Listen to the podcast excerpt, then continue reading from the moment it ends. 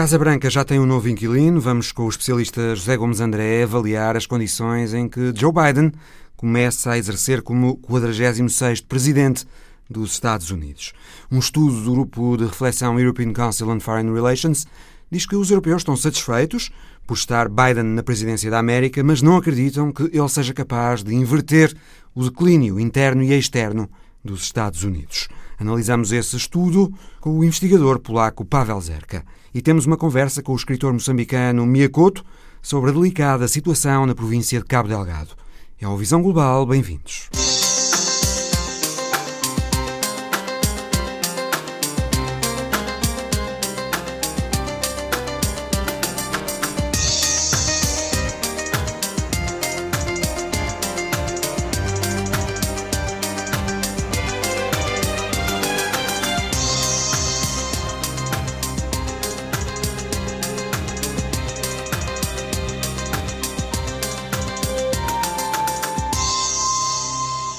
Augusto Santos Silva esteve em Moçambique na qualidade de enviado especial do Alto Representante da União Europeia para a Política Externa.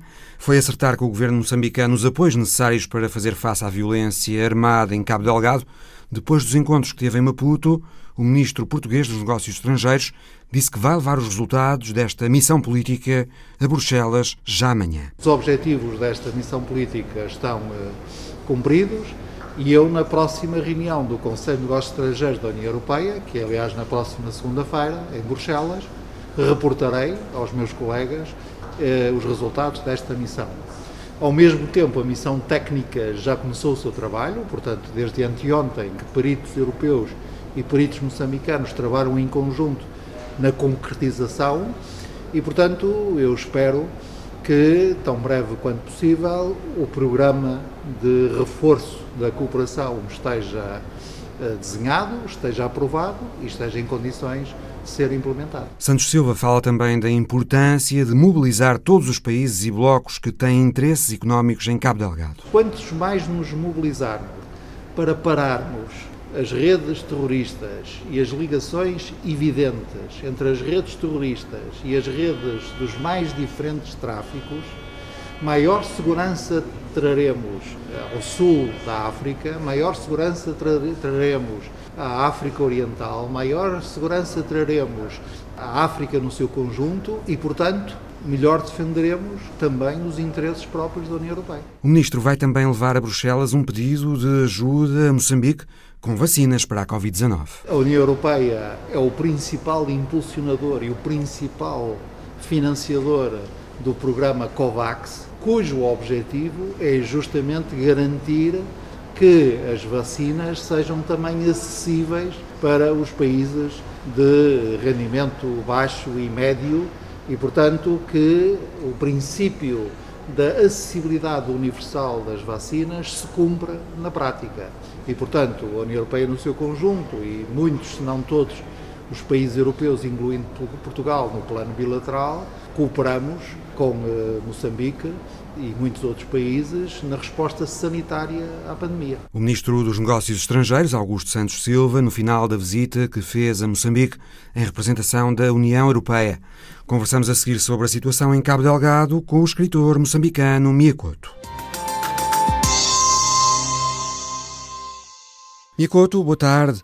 Os diretores Olá, das Nações Unidas para a África Austral e Oriental vieram alertar esta semana outra vez para a grave situação humanitária que se vive em Cabo Delgado por causa dos ataques das milícias islâmicas Al-Shabaab. Mais de meio milhão de pessoas terão já fugido da violência, abandonando as suas culturas, os seus meios de subsistência. Como é que o MIA analisa a situação que se está a viver em Cabo Delgado? Bom, é, é, é eu estou extremamente preocupado, não é? como todos os moçambicanos estão é, um, é um drama que, que estava ali, digamos, quase à vista. Eu, eu conheço bem Cabo Delgado, conheço aquela região, exatamente a região, porque não é todo Cabo Delgado, quer dizer, uma parte costeira da, da, da província. Eu trabalhei ali desde 2004 como, como biólogo, é? fazendo estudos de impacto ambiental desses projetos de gás e, e, que depois acabaram por se instalar e fui vendo, aquilo era visível, que havia um, uma ocupação, uma influência crescente destas, desta corrente de gente que não, não, não diria que eram que era bem claro naquela altura que eram que eram islâmicos radicais, mas que vinham, digamos, confrontar os muçulmanos que já estavam ali há séculos. Não? A zona mais atingida-me é de Mocimba da Praia, creio. Pois, ali na, na, altura era Mocimba da Praia e Palma, que é o sítio exato onde está a ser construída a unidade de liquefação do, do gás, do gás natural. Obras essas que, entretanto, foram suspensas. Uh, as das instalações de gás da Total, da francesa Total, não é assim? Exatamente por causa dos ataques. Acho que agora reiniciaram, quer dizer, foram, foram suspensas, mas há coisas que continuam a ser, a ser, a ser realizadas. Quer dizer, não, foi, não, não, é que, não é que todo o trabalho foi, foi paralisado, foi suspenso algum tipo de trabalho, mas. Hum, de qualquer maneira é, é, é, é, bastante grave. Mas e aquilo é assim, se há uma situação realmente complexa e se quer resolver o assunto pelas causas mais profundas, é preciso perceber que ali se conjugam várias, vários fatores. Quer dizer, é, é, é, simplista pensar que aquilo é só um problema de um confronto de natureza, digamos assim, fundamentalista, de uma agressão, de uma agressão terrorista porque ali já haviam fatores como, por exemplo, posso contar ali, há, há grupos uh, económicos que há algum tempo já se estabeleceram passar para, para, o tráfico de drogas, para o tráfico de gente que vem a um corredor de migração que vem dos grandes lagos para a África do Sul, porque a África do Sul é uma espécie de Europa daqui, e há negócios montados para, para fazer esse, esse, esse trânsito de, de imigrantes uh, clandestinos, uh, a exploração informal de, de riquezas minerais, não é? Uh, dos rubis e, e, da grafite, etc. Portanto, uh, e, e criou-se ali a ausência completa de Estado, até o, o princípio da, da, da, década anterior, criou-se ali um, grupo de máfias que depois realmente cujos interesses uh, convergiam. E aquela zona é preciso também perceber. Uh, quando eu fui lá fiquei muito perturbado com o facto de ausência de sentido de pertença de grande parte daquela população. Isto é, herdamos uma situação que perdurou até 1915, 1916, em que toda aquela zona costeira respondia perante uh, o sultanato de Zanzibar. Aquilo fazia parte de uma espécie de um grande império de Swahili. E, portanto, esta gente uh, tem uma relação uh, de filiação com o país, né, de pertença, de, de, de de partilha com, com Moçambique muito fluida. Grande parte não fala português, grande parte escuta as rádios que vêm da Tanzânia. Então há, há um, todo um conjunto de fatores que é preciso entender bem e, e essas explicações simples e totais não funcionam se a gente quer atacar a fundo o assunto. Estes ataques, Miyakoto, já duram há três anos e meio, já mataram pelo menos 2.500 pessoas, o governo não tem conseguido pará-los. Porquê? Porque, provavelmente porque o, o, nosso exército não está preparado para, um, para uma guerra deste tipo.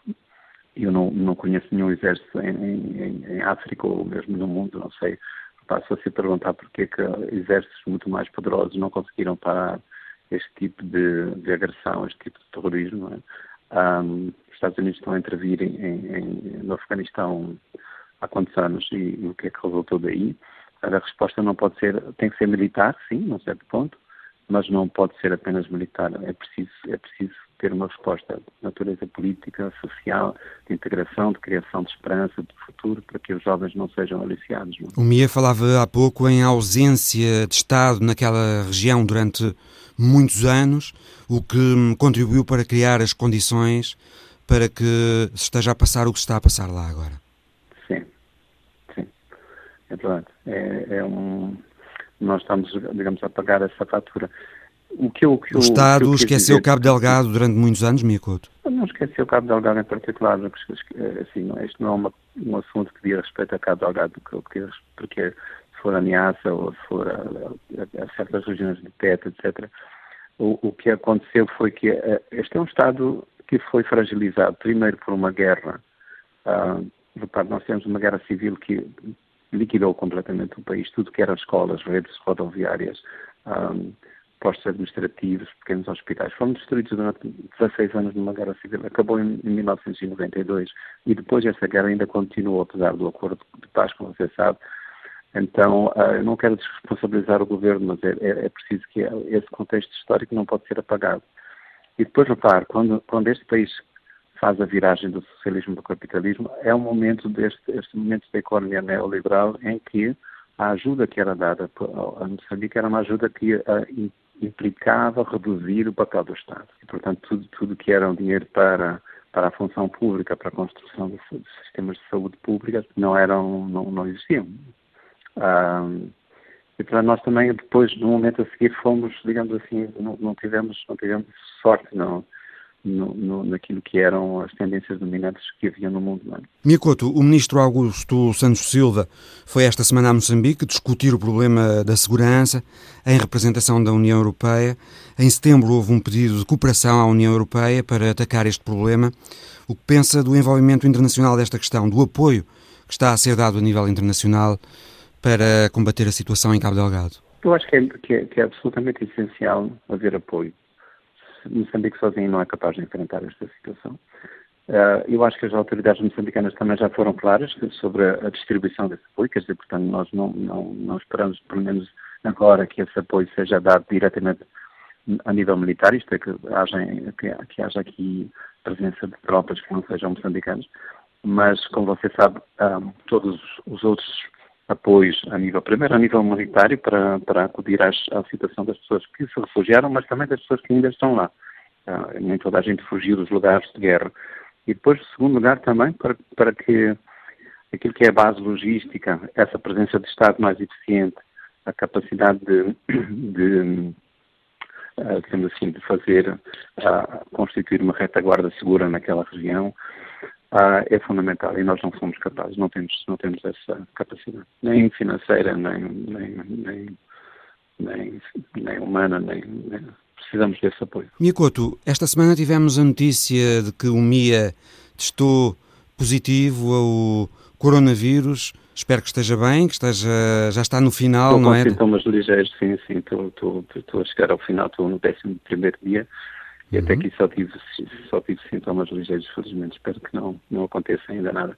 Como é que está a situação da pandemia em Moçambique, Miyakoto? Bom, há, há, uma diferença notória entre aquilo que acontece na cidade de Maputo, que é uma situação gravíssima, não é? Nós estamos a fazer uma espécie que o nome se deu ao nome infeliz, mas é gestão de catástrofe, porque todos os hospitais já estão absolutamente, uh, já são ocupados, já atingiram a sua capacidade máxima, quer sejam privados, quer sejam públicos e porque é um país realmente pobre, não é? Os números que nós temos, quer dizer, aquilo que a comparação que nós temos com a média na Europa, nós temos talvez 20 e tal vezes menos a, a taxa, taxa de incidência e taxa de internamento, mas a, também temos, na mesma proporção, numa proporção mais grave, menos capacidade instalada para, para dar resposta. Nós fomos menos atingidos, e eu acho que fomos menos atingidos por razões que nunca se fala, mas a, a organização da resposta foi pronta, Uh, foi bastante eficiente no, no início, na, na, primeira vaga. Eu uh, posso dizer, Mário, que viajei na Europa em fevereiro e março, viajei por Itália, por França, que eram países que já estavam muito atingidos. Viajei por Portugal e passei em aeroportos. Ninguém me perguntou nada, ninguém me mandou fazer coisa nenhuma ou preencher formulário. E cheguei a Maputo e tinha aqui uma equipe que controlou uma, a febre e deu instruções e havia cartazes. Portanto, nós já tínhamos começado o grande trabalho de prevenção massiva quando países que já estavam realmente atingidos na Europa ainda não tinham começado. Isso, isso contou. Agora, há outros fatores também que a gente não conhece, que, por exemplo, a imunidade da população moçambicana é obviamente diferente. Nós temos para aí 70% das pessoas um, abaixo dos, dos 25 anos, por exemplo. Esse é um fator que, que está a nosso favor. E há outras coisas como, sei lá, percebe-se que há imunidades cruzadas na, por causa da malária, por causa das vacinas do BCG, que Moçambique tinha, teve grandes, grandes campanhas de vacinação, enfim, há, há diferenças. Mia, antes de terminar, deixe-me ainda perguntar-lhe se está satisfeito, nesta altura, com a receptividade ao seu novo livro, O Mapeador de Ausências. Sim, eu, ele foi, foi publicado em Portugal e em Moçambique, nos dois sítios acho que sim, que em termos da recepção que eu, que eu tenho da reação de pessoas amigas e, e, e, do, e que passam através da editora também, do meu editor, essa, essa reação é boa. Em termos de vendas também, uh, quer seja aqui, quer seja em Portugal. Em Brasil, no Brasil vai ser editado só em junho, por causa dessa situação que o Brasil também vive agora. É um livro em que o Mia viaja até ao seu passado, não é, Mia? Sim, eu vou em busca disso que foi a minha infância, que nunca, nós nunca somos capazes de, de encontrar, porque ela é sempre inventada, não é? E foi curioso porque quando eu fui à procura desse lugar da infância foi no momento em que houve o, o ciclone na cidade da Beira, não é? Foi, essa, essa é a minha cidade. E, portanto, isso me ajudou a, a perceber que, que eu andava como diz o título, mapeando ausências que são falsas ausências porque ficam presentes dentro de nós, gravadas como se fossem uh, fantasmas. É? Miyakoto, muito obrigado por esta conversa e continuação de bom restabelecimento para si. Muito obrigado, um grande abraço para si e para todos. Obrigado. Era o que se previa. Alexei Navalny foi detido pela polícia russa assim que pôs os pés em Moscovo, vindo de Berlim. Navalny está na imagem da semana de Paulo Dentinho. Na noite fria de Moscou, um homem algemado é arrastado por um guarda, do qual apenas se vislumbram as costas. Atrás do prisioneiro, um outro agente caminha com os olhos postos naquele chão coberto de neve. O detido sobressai no centro da imagem, na cor das suas vestes, no rosto virado para nós, na sua boca aberta que parece gritar uma frase de revolta. É todo ele luz, todo ele coragem. I'm not afraid. I'll calmly go through border control. I'll cross the border and go home. I know I'm right. All legal actions against me are fake. Alexei Navalny esteve ausente durante meses em Berlim a ser tratado após uma tentativa de envenenamento atribuída aos serviços secretos russos. Regressou ao seu país sabendo que muito provavelmente seria preso, e foi. Os motivos da sua detenção, como noutros casos passados, são quase risíveis. A Rússia usa a justiça como arma para calar os dissidentes, forçando-os ao exílio ou detendo-os. There, dramatic scenes unfolded. Police arrested dozens of Navalny supporters who wanted to greet the Kremlin critic personally. Authorities had declared their presence illegal and blocked access to the terminal with police vehicles. Some Kremlin observers say the response shows the Russian government is afraid of Navalny. O regresso de Navalny torna-o mais poderoso e um risco maior para Putin, ele que já se tinha notabilizado por denunciar a corrupção na elite russa e nos círculos próximos do poder. Mas o seu envenenamento deu-lhe uma auréola internacional que não tinha e a sua detenção motivou um coro de críticas enorme. Na prisão, Navalny será um mártir. Libertado, um sinal de fraqueza do regime. When asked about Navalny at his annual press conference, Vladimir Putin responded with mockery. Who needs him? If we had wanted to, we would have finished him off. A imagem da semana de Paulo Dentinho pode ser vista no Facebook da RTP Notícias. A seguir com José Gomes André, professor da Faculdade de Letras da Universidade de Lisboa, especialista em política norte-americana, avaliamos as condições em que Joe Biden começa a exercer como 46º presidente dos Estados Unidos. José Gomes André, que leitura faz, antes de mais, do discurso de posse de Joe Biden na meio da semana? Tem sido sublinhado o apelo que ele fez à União, ao desanuviamento, a um ar mais, digamos, respirável na política e na sociedade norte-americanas? Bom, sem dúvida que não podemos isolar este discurso de tudo o que se tem passado, diria, nos últimos meses na América, mas muito particularmente nas últimas semanas e com o célebre ataque ao Capitólio. Neste sentido, é claramente um discurso de, de inauguração que Uh, revela uma nação traumatizada, uh, num sentido talvez até mais profundo do que se calhar os europeus imaginam. Uh, no fundo, os Estados Unidos têm uma imagem de si próprios de, de, um, de um país quase inexpugnável em algumas medidas, talvez por isso justamente a reação ao 11 de setembro também foi tão, tão traumática e de facto ver pessoas entrar no Capitólio a, a profanar o símbolo da democracia provocou nos Estados Unidos de facto uma, uma espécie de, de histeria e, de medo coletivo também e de, e de uma desilusão gigante.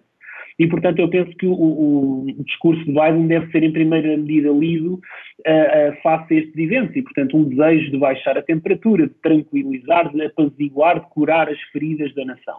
Uh, e essa foi, sem dúvida, a tónica. E devo dizer que me parece Biden o homem certo para essa função, uma vez que ele próprio é uma figura confiável, uma figura serena e experiente que, aliás, na sua biografia pessoal passou por algumas tragédias e, portanto, eu penso que ele fez uso da sua empatia e da sua experiência e serenidade para justamente tranquilizar a nação nesse apelo à unidade. Biden já desencadeou uma espécie de blitz de ordens executivas para reverter legados de Trump.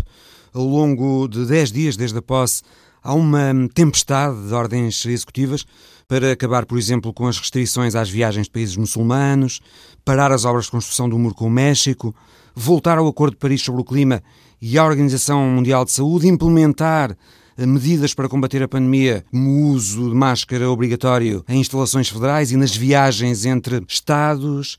Biden entra a querer desfazer o mais rapidamente possível muitos aspectos do governo Trump, não é? Sim, sem dúvida, e diria que era expectável. Uh, Repare-se, algo que tem sido criticado, Biden era de alguma maneira um receio de uma figura pouco jovial, pouco empreendedora, para usar um termo hoje, hoje em voga, Uh, e penso que Biden quer aqui dar um sinal de ação, de determinação e de rapidez.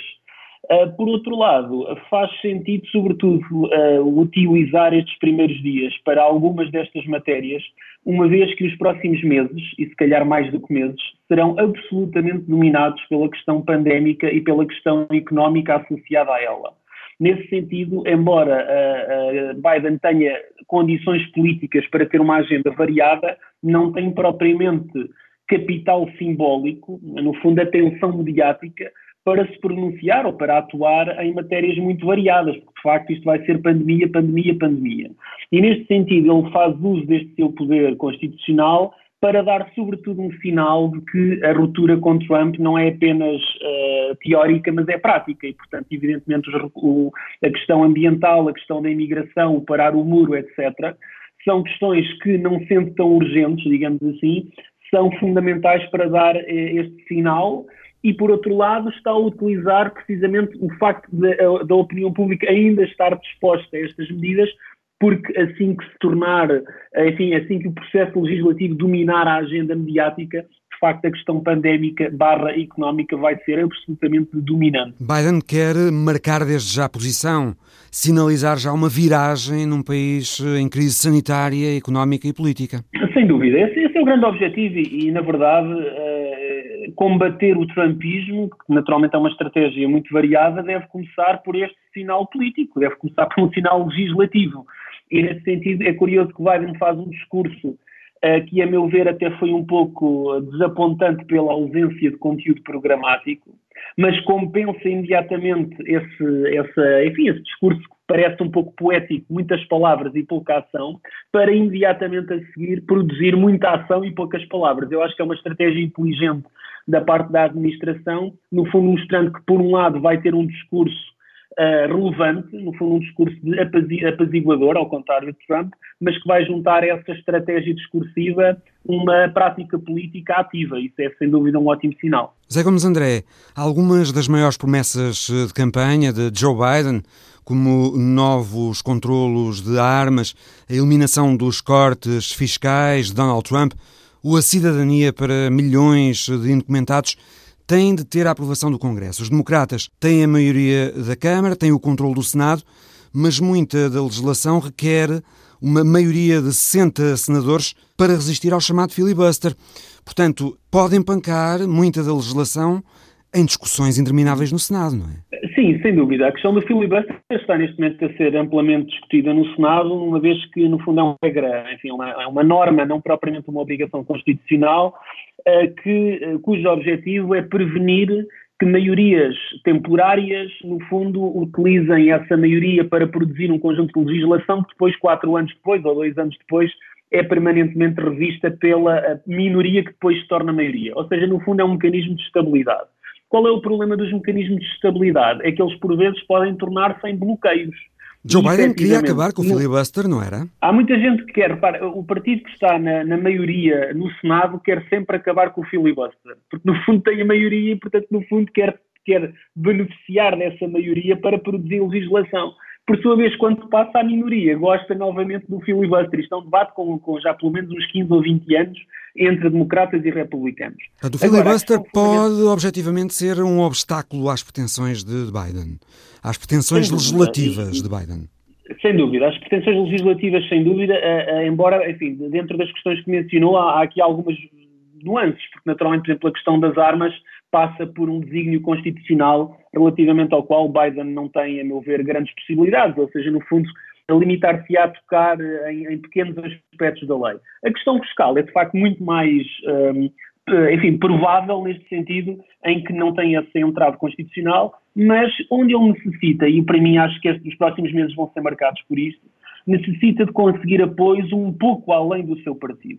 Ou seja, ele precisa de facto de trazer os republicanos moderados a bordo. Uh, mas para se trazer os moderados republicanos a bordo também tem que se oferecer alguma coisa em troca. E a ala esquerda do seu partido, do Partido Democrata, que agora se vê, enfim, no poder, na verdade, quer pressionar Biden é, no fundo, prescindir dos seus adversários. E, portanto, Biden está aqui, por um lado, é puxado pela esquerda do seu partido para não ouvir os republicanos moderados, por outro, ele próprio, até como, como um, enfim, um centrista, digamos assim, tem alguma tendência em estabelecer essas pontes, até porque, note, promover esses entendimentos com os adversários é justamente aquilo que ele tem, enfim, é o seu discurso, é o discurso da unidade, é o discurso da reconciliação. E, portanto, eu penso que para, para obter esta legislação e alterações substantivas na área fiscal, nomeadamente, ou na imigração, por exemplo, ele de facto precisa de perceber entre estes dois, entre estas duas forças, como é que se vai posicionar. Eu acho que é um aspecto será curioso perceber qual será a sua estratégia neste aspecto. Conseguirá Biden promover esses entendimentos bipartidários no Congresso? A verdade é que o bipartidarismo vem funcionando mal nos Estados Unidos desde Obama. E o clima político continua muito pesado com o que aconteceu no Capitólio, agora também com o julgamento do impeachment de Trump no Senado. Será trabalhoso para a administração Biden construir uh, entendimentos bipartidários? Sem dúvida, isto é uma verdadeira quadratura do círculo, porque no fundo se Biden eh, apela aos republicanos, como disse, eh, tem depois a ala esquerda do partido à perna e, e vice-versa. E portanto, sem dúvida que, que, que este é, um, é uma espécie de imbróglio institucional reforçado, como disse bem, pela dimensão social e política que os Estados Unidos vêm, vêm enfim, experienciando nestes últimos anos, mas no fundo Biden eu penso que é a figura certa para isto, isto é o facto de ele ser justamente um moderado, um centrista, alguém com uma experiência institucional absolutamente notável, dá-lhe margem de manobra para proceder a uma estratégia. Agora, essa estratégia tem de ser firme e tem de ser, quer dizer, ele no fundo vai ter de fazer essa opção, que é ou segue sozinho com o apoio do partido que tem, que é fraco, que é pouco, não é? Porque no fundo no Senado temos 50-50, tem, tem o desempate, mas não tem uma maioria clara, ou então procura apelar a essa ala moderada republicana. A questão é saber até que ponto os republicanos também estarão disponíveis para isso. Os republicanos estão divididos entre uma ala trumpista, particularmente relevante nesta altura, e com uma ala moderada, tradicional, que vem já de há muitas décadas. E, portanto, Biden aqui terá de fazer uma opção, que é, no fundo, se realmente estende um ramo de oliveira aos republicanos e se eles estão dispostos a isso, ou se, na verdade, governa sem, sem esse apoio. Uh, e, e, isso é uma estratégia de fundo que terá de ser devidamente pensada, claro. Biden já disse que quer ver o Congresso aprovar o novo pacote de estímulo económico e alívio da pandemia, uma soma avultada, 1,9 bilhões de dólares. Biden entra a jogar forte, não é? Eh, já a chamar os republicanos à responsabilidade numa matéria que é muito sensível. Sem dúvida. É muito inteligente este movimento, porque repara, algumas destas questões que temos, temos falado, a imigração, reformas fiscais, uh, apesar disso, sendo relevantes, não são propriamente prementes e não têm uma carga simbólica como tem esta enorme crise pandémica, social e económica. E, portanto, Biden, ao, ao no fundo, no fundo é, repare a dificuldade que é hoje, neste momento, dizer não a um pacote de estímulo à economia, de ajuda às pessoas que estão em sofrimento e em preocupação uh, incríveis, não é? E, portanto, é um, é um movimento muito inteligente, porque é claramente uh, um, um, tipo de medida que neste momento pode beneficiar uh, de um apoio muito alargado, diria até alargadíssimo. E isso, naturalmente, dá-lhe o quê? Dá-lhe mais capital político e dá um sinal de liderança, porque, na verdade, um dos, um dos principais problemas da, da fase final da, da administração de Trump foi a ausência de liderança. Foi, no fundo, Trump ficou quase dando um sinal de que a pandemia não era uma preocupação, a economia não era uma preocupação, e isso mostrou um desnorte incrível. E as pessoas, neste momento, precisam de lideranças fortes, determinadas e, sobretudo, atentas àquilo que está a passar no terreno e não uh, invocando forças místicas ou à espera de, de milagres para resolver os problemas. Biden, em política externa, não está tão dependente do Congresso, tem as mãos mais livres. Sim, tem. Embora, na verdade, por motivos constitucionais, o Senado desempenhe um papel relevante, nomeadamente na confirmação de, certos, enfim, de certas nomeações Uh, e depois também, sobretudo, ao nível do, dos aspectos mais económicos da política externa e também estratégicos, na verdade. Mas aí, de facto, a Constituição estipula que o Presidente tem uma margem de manobra mais significativa e eu diria que nesta área nós vamos, sobretudo, assistir a um regresso a muito do que vimos com Obama, da qual, a administração da qual Biden fazia parte, naturalmente. Os nomes escolhidos para a política externa uh, e, enfim, também na defesa, não? É? entre outras áreas, são pessoas já associadas ou ligadas à administração Obama e, portanto, acho que vai haver um, um regresso a esse período com mais diplomacia, com mais multilateralismo, agora, naturalmente, com o tremendo desafio que é a erosão que os últimos anos, que os anos Trump produziram na posição dos Estados Unidos na relação com a China, na relação com a Europa e na relação com o mundo em geral. Fala-se na possibilidade de Donald Trump, José Gomes André, criar um novo partido, até já se fala no nome, o Patriot Party, mas o sistema americano não tem favorecido muito a experiências deste tipo. Nunca ninguém conseguiu acabar com a predominância dos partidos eh, republicano e democrata. Pois, eh, há mais de 150 anos que esse bipartidarismo de facto é triunfante. Uh, e houve algumas tentativas ao longo da história para, enfim, algumas rupturas internas. Recordo da, da enfim, tentativa de Theodore Roosevelt de criar um partido progressista uh, que, enfim, que partiu o Partido Republicano ao meio, os movimentos nos anos 60 do Partido Democrata, também uma ala solista e uma ala nortista que também não produziu grandes resultados. Uh, isto deve-se a vários motivos, mas o principal, de facto, tem que ver com o próprio sistema eleitoral norte-americano, que dando a vitória ao partido maioritário, desencoraja movimentos que, sendo relevantes, imagina um partido que tem 25% ou 30%, eh, na Europa, por exemplo, em Portugal, é um partido da maior importância, mas nos Estados Unidos arrisca-se a não ganhar eleição nenhuma. E, portanto, historicamente, o que é que se produz? Ou, te, ou, ou tem produzido, não sabemos o que é que pode acontecer.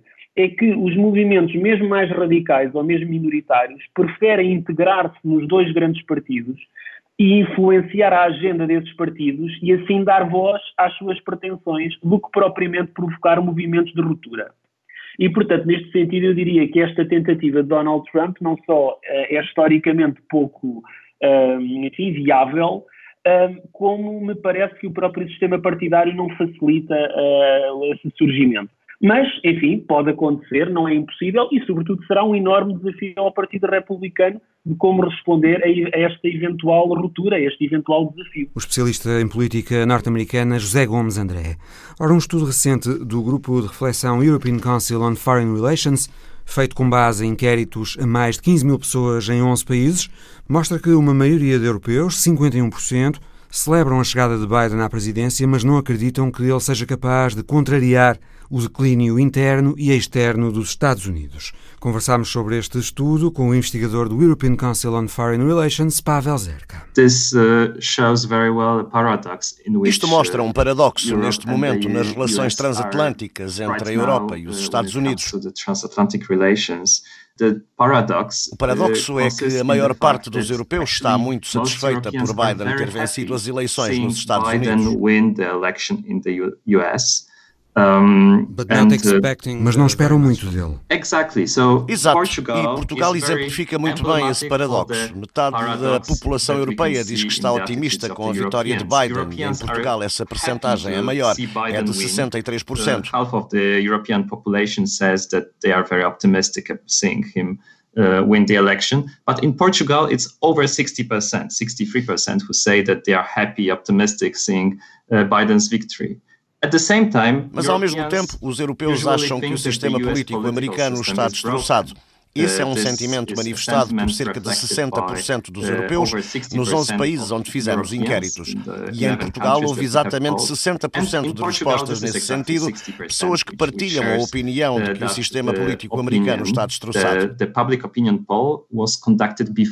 Estes inquéritos aconteceram antes dos acontecimentos no Capitólio, em Washington. Imagino que se tivesse sido depois, os resultados iriam ser ainda piores. Uh, and at the same time, Europeans, Ao mesmo uh, tempo, os europeus pensam que os uh, Estados Unidos vão ser ultrapassados pela China. Nos 11 países onde fizemos inquéritos, houve quase 60% de pessoas que responderam que a China vai ser mais forte que os Estados Unidos e só 20% discordam desse cenário. That means, Pavel, that, uh, Isso significa que a China está a ser capaz de projetar uma imagem de poder na Europa e no mundo. Em certa medida, sim. O que eu acho muito interessante é que Portugal, juntamente com a Itália e a Espanha, são os países onde as pessoas mais pensam dessa forma. Mais de 70% dos portugueses pensam que a China vai ser mais forte do que os Estados Unidos já na próxima década. That China will become stronger than the US in, uh, within the next decade. In particular, em particular, os europeus pensam que os Estados Unidos não vão ser capazes de resolver as suas disputas internas ou de solucionar problemas internacionais, como as alterações climáticas. Muitos europeus uh, acham que os Estados Unidos não vão uh, conseguir ultrapassar as suas divisões internas. Nessa questão, os portugueses pensam de maneira diferente. Dois terços confiam que Biden será capaz de resolver essas questões e será também capaz de se envolver internacionalmente.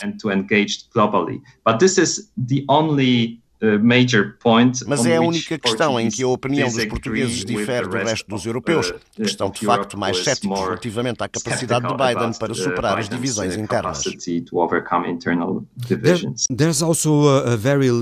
Há também uma vontade muito limitada dos europeus em apoiar os Estados Unidos em eventuais conflitos internacionais. A maior parte dos europeus, 59%, prefere que os seus países permaneçam neutrais num eventual conflito entre os Estados Unidos e a China, e a maioria maioria, em todos os países, não quer que o seu país alinhe ao lado de Washington contra a Rússia. Parece que os europeus estão a encarar os Estados Unidos como um poder em declínio e em que não se pode confiar, independentemente de ser Biden a liderar o país nos próximos anos. Uh, uh, Sim, embora não possamos dizer que os uh, europeus estão a esquecer por completo a sua natureza transatlântica. They simply Talvez a maioria prefira essa neutralidade por entender que os seus interesses não estão diretamente envolvidos num eventual conflito entre Estados Unidos e China ou a Rússia.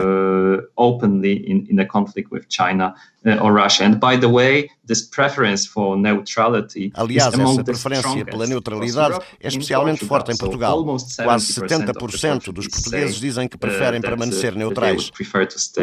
neutral. But I think that the results of, of, of our uh, Penso que os resultados dos nossos inquéritos demonstram muito bem que existe um novo uh, contexto favorável ao reforço da soberania europeia e que o futuro da Aliança Transatlântica e o reforço de uma soberania uh, estratégica europeia têm agora que seguir de mãos dadas.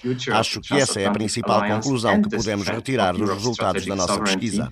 Are now interdependent. They go hand in hand. And I think that this is the most important conclusion from from uh, which is corroborated by the results of, of, of our research. The survey also shows that uh, os inquéritos também mostram que os europeus confiam agora mais na União Europeia do que nos Estados Unidos.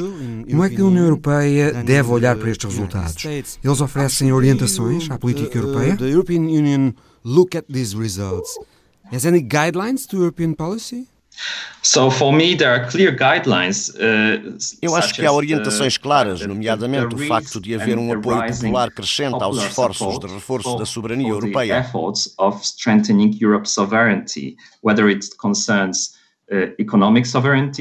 Na soberania económica, relativamente aos maiores poderes globais, quer no comércio, quer na regulação das plataformas da internet ou na taxação das empresas multinacionais, há uma maior vontade entre os europeus em que a Europa seja mais assertiva em termos de soberania económica.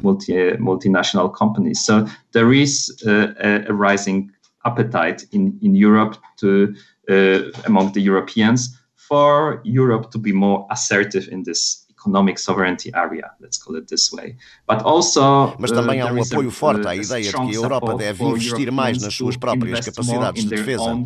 E isto é sensato, porque depois da presidência de Donald Trump, os europeus tornaram-se cada vez mais conscientes de que não podem confiar sempre nos Estados Unidos caso enfrentem alguma ameaça. Increasingly aware that they will know they won't be always able to rely on the US in case of uh, some direct security threats. E, portanto, se queremos sentir-nos seguros face às ameaças externas, então é melhor investirmos nas nossas próprias capacidades de defesa. Os Estados Unidos e a administração Biden, na verdade, devem olhar para isto com satisfação, desde que não represente pôr em causa os compromissos no seio da NATO. E pessoalmente, acredita que a Europa será capaz de dar passos em frente no sentido de se tornar mais autossuficiente em matéria de defesa? In defense capabilities?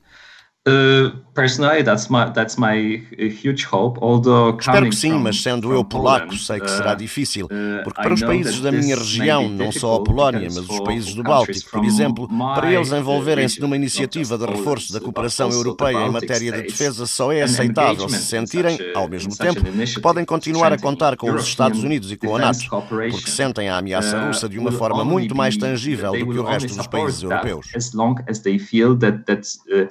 still be able to rely on the US and on NATO in uh, in their own region, where they probably feel the threat of Russia as something more tangible than the rest of European countries do. Germany is considered by uh, the most part of Europeans. A maior parte dos europeus considera que a Alemanha é o país com o qual é mais importante ter boas relações, mais do que os Estados Unidos. O futuro da Europa está nas mãos da Alemanha.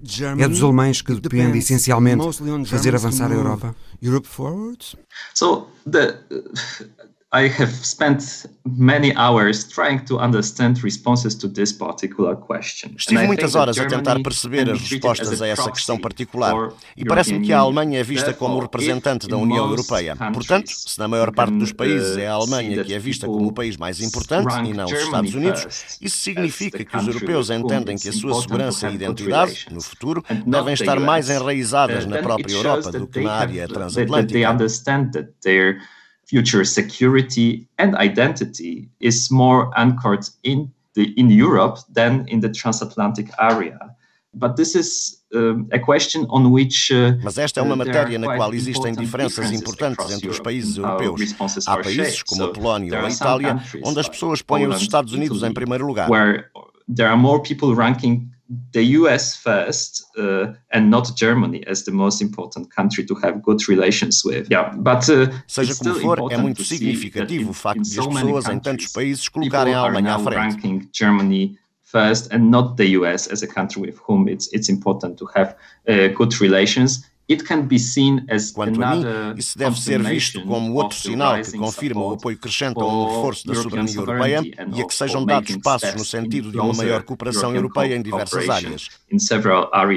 Which does not necessarily mean, uh, não significa necessariamente aprofundar o federalismo europeu, mas sim os países europeus tomarem conta da sua própria segurança em vez de ficarem agarrados a parceiros como os Estados Unidos, porque se percebeu que não se pode confiar tanto agora nesses parceiros como no passado. They realize that they can no longer depend as strongly as they used to do in the past. Maybe a strong idea, talvez uma ideia forte neste estudo seja esta. Os europeus pensam que o legado de Trump será muito difícil de desmanchar. Yeah, I think that we are moving to a post-Trumpian Sim, eu penso que estamos a caminhar para uma era pós-Trump nas relações transatlânticas, que não será igual à pré-Trump. Tirando exceções como a Polónia, a tendência no resto da Europa é para os eleitores serem pós-trumpianos. Ou seja, estão satisfeitos com a vitória de Biden, mas ao mesmo tempo não têm ilusões sobre a capacidade dos Estados Unidos de nos ajudarem para tudo.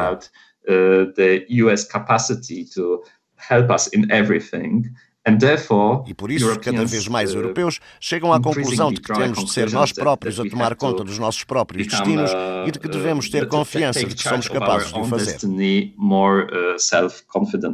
o investigador do European Council on Foreign Relations, Pavel Zerka.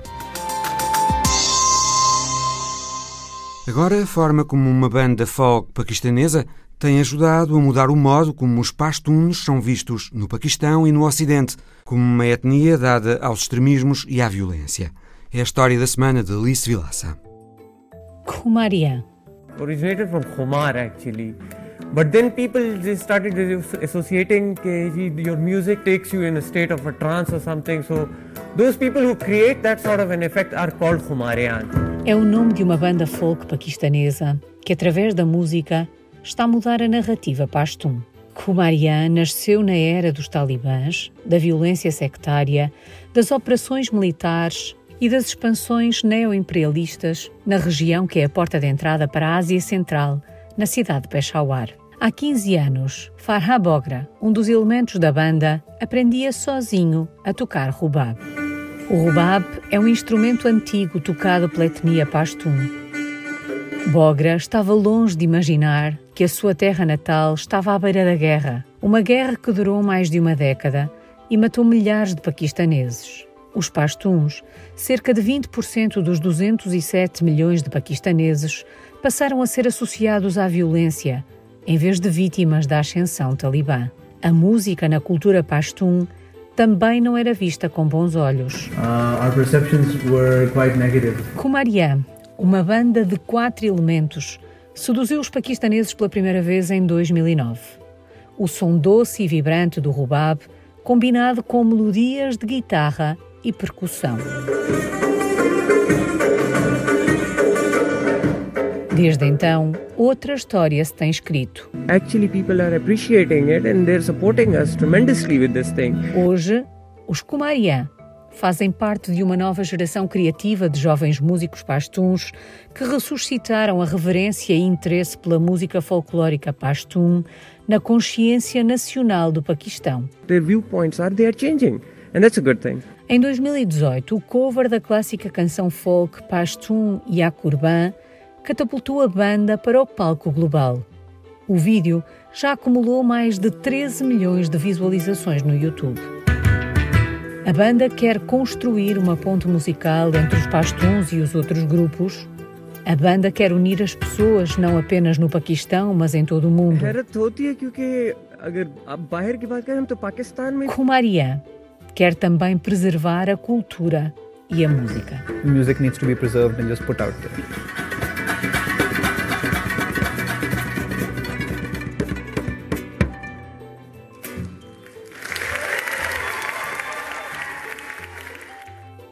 História da semana de Alice Vilaça. O Visão Global volta para a semana. Até lá.